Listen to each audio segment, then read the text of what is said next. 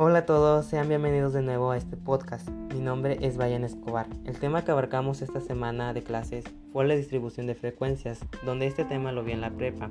Al principio pensé que era algo difícil o muy extenso de realizar, pero es todo lo contrario, es muy sencillo de aprender y realizar, ya que no tiene ningún nivel de dificultad muy grande. Lo primero que debemos de saber, ¿qué es una distribución de frecuencias? Pues son tablas en que se disponen las modalidades de la variable por filas.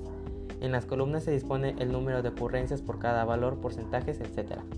La finalidad de las agrupaciones de frecuencias es facilitar la obtención de la información que contienen datos. Ya que sabemos eh, la definición, ahora sigamos con los elementos de la distribución de frecuencias. En primer lugar tenemos el rango, recorrido o amplitud de variación, los intervalos de clase o categorías, límites de clase, límites reales de clase, números de clase o intervalos, tamaño o anchura de clase, frecuencia y por último marcas de clase. Entonces, ¿qué serán los límites reales de la clase?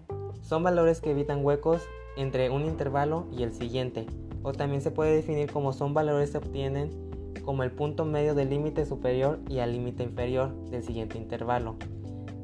Resultados, el límite real superior de un intervalo es igual al límite real inferior del intervalo siguiente. ¿Cómo sacar la marca de clase? Pues bueno, el punto medio de un intervalo se representa por x y se obtiene con la expresión límite, inferior más límite superior entre 2. La frecuencia acumulada se obtiene sumando la frecuencia de este intervalo con la frecuencia de los intervalos anteriores. La frecuencia acumulada del último intervalo corresponde al número total de datos. La frecuencia relativa. En mi caso, yo batallé un poco en saber sacarla, no voy a mentir, pero después de hacer varios ejercicios y estar estudiándolo, aprendí a cómo se sacaba y esta es la suma de todas las frecuencias relativas de un conjunto de datos es igual a 1. Y por último, la frecuencia relativa acumulada. Esta se acumula de un conjunto de datos agrupados. Se obtiene dividiendo la frecuencia acumulada de un intervalo entre el número total de datos. Esto es todo por el día de hoy. Espero y les haya gustado mucho esta parte. Nos vemos la próxima semana.